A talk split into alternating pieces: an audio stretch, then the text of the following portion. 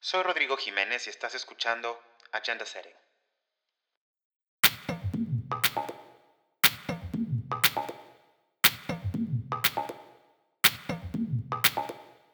Hola, ¿cómo les va? Gracias por escucharnos en el cuarto episodio de Agenda Setting. En esta ocasión, como en las dos primeras, seguiremos platicando sobre energía y cambio climático, pero esta vez desde una perspectiva científica. Hoy se encuentra conmigo Rodrigo Beltrán. Tocayo, bienvenido a Agenda Setting. Muchas gracias por la invitación. Les cuento que Rodrigo es peruano y está haciendo el doctorado en química con especialidad en química inorgánica en la Universidad Técnica de Berlín. Actualmente está trabajando en un proyecto sobre catalizadores y nuevos materiales para la reacción de descomposición del agua. Y ustedes se preguntarán, pues, ¿qué es la descomposición del agua y con qué se come? Pues yo trataré de explicarles y Tocayo, por favor, corrígeme si estoy mal. Como todos sabemos, el agua está hecha de dos átomos de hidrógeno y uno de oxígeno. Y la descomposición del agua básicamente es un proceso químico en el que el vital líquido es dividido en sus componentes. El fin último es capturar el hidrógeno para luego ser usado en la generación de energía o para otras cosas. De ser así, em, se habla actualmente de la economía del hidrógeno, cuyos beneficios van desde reducir la contaminación, incentivar la producción de energía de manera local, quizá, y lograr también un sistema de energía más sostenible.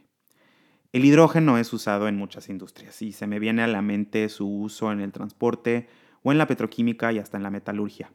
Sin embargo, su disponibilidad es limitada y además se calcula que el 95% del hidrógeno es obtenido con la ayuda de combustibles fósiles, en su mayoría gas natural, que si bien es un combustible más limpio que otros hidrocarburos, sigue siendo una fuente de emisiones de CO2. A ver, Rodrigo, cuéntanos en qué estás trabajando y cómo llegaste a este tema de la obtención del hidrógeno a través de la descomposición del agua.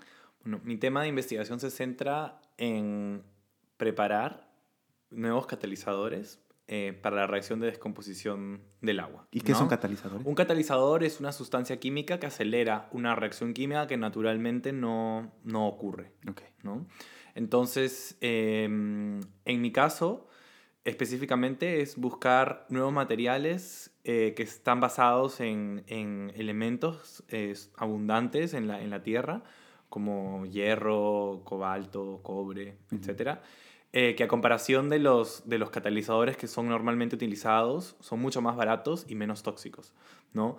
Eh, en el caso de los catalizadores que son usados para la reacción de descomposición del agua, eh, generalmente son, están basados en platino o iridio o rutenio, ¿no? Y debido a su baja disponibilidad en la corteza terrestre, tienen, tienen un, un precio muy alto, ¿no? A pesar de que tengan una, una muy buena actividad. Entonces, eh, mi trabajo se centra principalmente en diseñar nuevos catalizadores basados en estos materiales abundantes. Bueno, yo llegué a este tema porque eh, antes de empezar con el doctorado eh, estuve en Estados Unidos, hice una pasantía en la Universidad de Yale, donde mi investigación se centró en el uso también de catalizadores, pero para la separación del agua, pero no no con una aplicación industrial, diríamos, ¿no? Como en una escala un poco más pequeña, se le llama catálisis homogénea, ¿no? O sea, no, no creando nuevos materiales que puedan ser utilizados en industria o en escala, sino en, en moléculas que también pueden ser usadas para catalizar esta reacción. Y si bien entiendo, el fin último, si bien es encontrar nuevos catalizadores, es para obtener, mayor, eh, obtener hidrógeno. Exacto.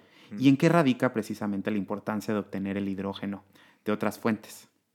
La importancia del hidrógeno de por sí es que es un, es un combustible que no emite eh, ningún contaminante, ¿no? O sea, como tenemos la reacción de separación del agua, es decir, agua en hidrógeno y oxígeno, cuando nosotros quemamos hidrógeno, lo hacemos reaccionar con oxígeno.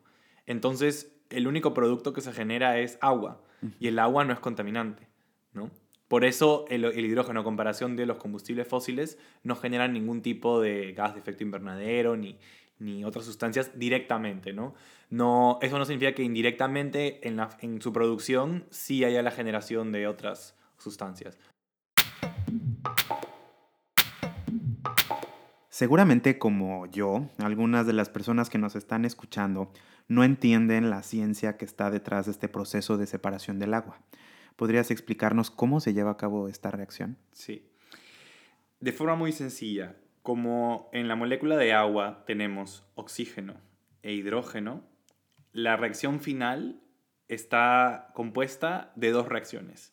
La generación de oxígeno por un lado a partir de las moléculas de agua y la generación de hidrógeno a partir de los protones, que son iones de hidrógeno que se encuentran en el agua. Entonces es hacer pasar el agua a través de un proceso químico. Sí, un proceso electroquímico, ¿no? Una... Electroquímico para separar el oxígeno y quedarnos con el hidrógeno.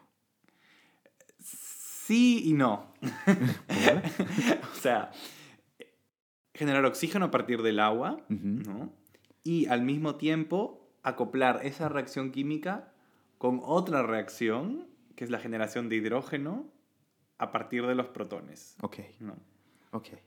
Y esto puede suceder con electricidad o puede suceder con algún químico. Y me puedes decir en qué, eh, para que esta descomposición suceda en tu caso, qué energía estás utilizando. ¿Electricidad, algún químico, algún, algo eh, radioactivo? No, en, en, mi caso yo uso electricidad. ¿no? O sea, lo que hacemos es, em, estos catalizadores requieren una energía adicional para, para funcionar, ¿no? para poder tomar el agua y generar oxígeno, ¿no? O tomar los protones y generar hidrógeno. Entonces, eh, lo, que nosotros, lo que nosotros hacemos es aplicar electricidad para que esto ocurra. El problema es que en esta reacción para generar hidrógeno, que puede ser eh, una fuente de energía posterior, la electricidad que se usa puede provenir tanto de fuentes renovables como de fuentes no tan renovables y más bien de combustibles fósiles. Exacto y más bien depende de cada caso, ¿no? Claro, depende de, cada país eh, qué políticas tenga o qué, también qué fuentes de energía tenga disponibles, dependiendo de sus condiciones geográficas o de, del dinero que tengan para comprar o para desarrollar eh, industria de generación de, de, energía.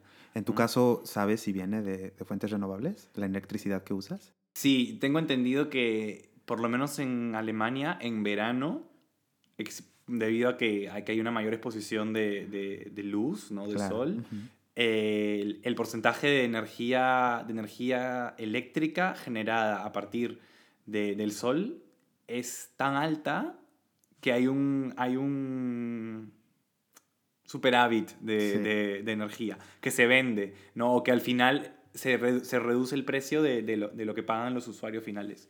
¿no? Pero, pero claro, ¿no? como energía solar depende de la posición geográfica. Entonces, al final, los otros seis meses del año de otoño e invierno, que no hay radiación, se tiene que depender de otras fuentes, ¿no? Entonces, ahí ya viene, no sé, energía eh, hidráulica o, no sé, energía eólica del viento, ¿no? O, bueno, el carbón y los combustibles fósiles. Y desde el punto de vista científico, ¿en qué punto nos encontramos en el desarrollo de estas tecnologías para, para obtener el hidrógeno? Bueno, yo creo que en general nos encontramos aún en un punto muy, muy, mm, muy incipiente, muy, muy temprano. Muy temprano, ¿no?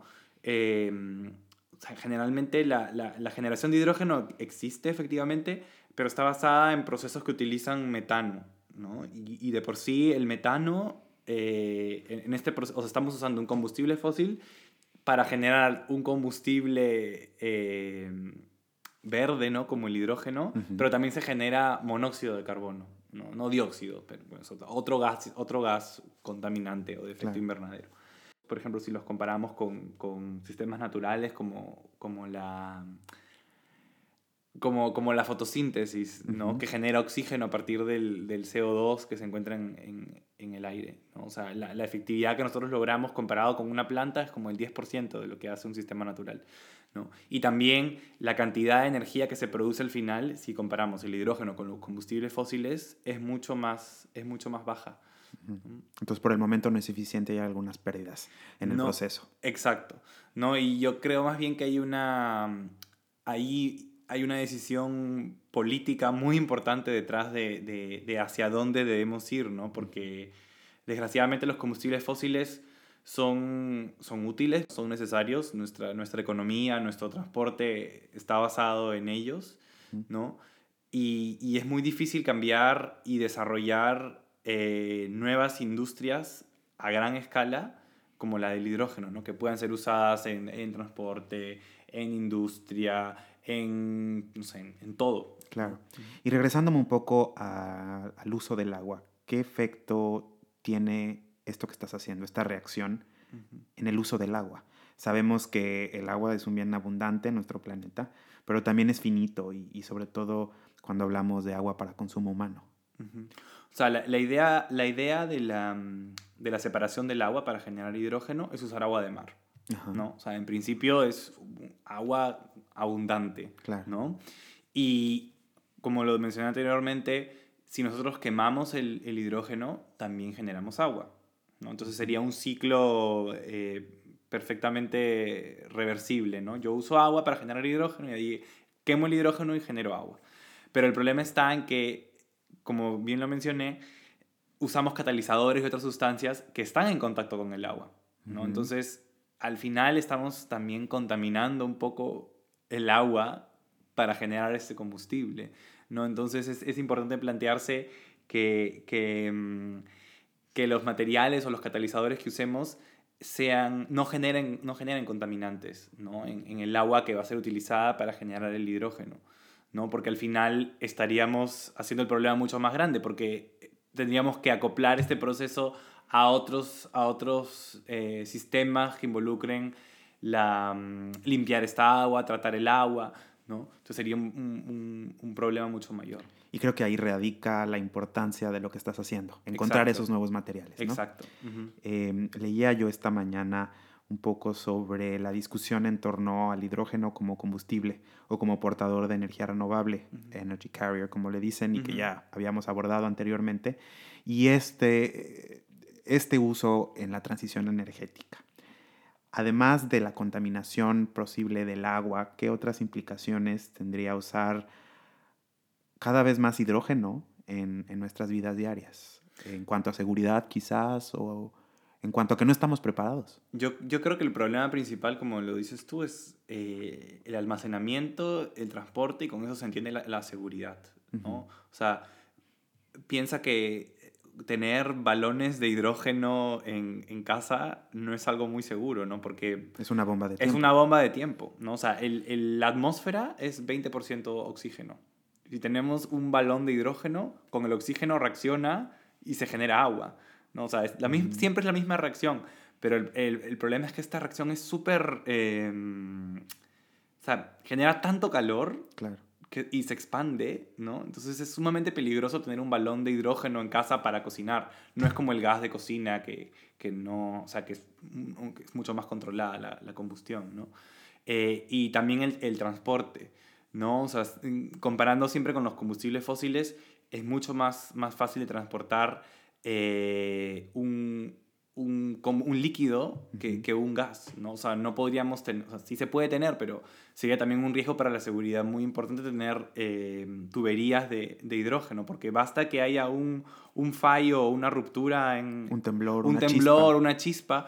No, además que el, el, hidrógeno, como es un, es un gas muy ligero y muy, muy pequeño, es muy fácil de... Se, se, se, difumina en el ambiente de una forma muy, muy fácil, ¿no? O el espacio que necesita para fugar es muy, muy, muy pequeño esto desencadena temas para continuar platicando por una hora más, yo creo. Pero Rodrigo, muchas gracias por acompañarnos y compartirnos un poco de lo que estás haciendo en tu doctorado. Sin duda, eh, pues es complejo, pero con tu ayuda espero que eh, nuestros, eh, nuestra audiencia haya podido aprender un poco más. De igual forma, muchas gracias a todos por acompañarnos en este episodio. Los invito a que nos sigan escuchando en la próxima ocasión. Gracias, Rodrigo. Gracias a ti por la invitación.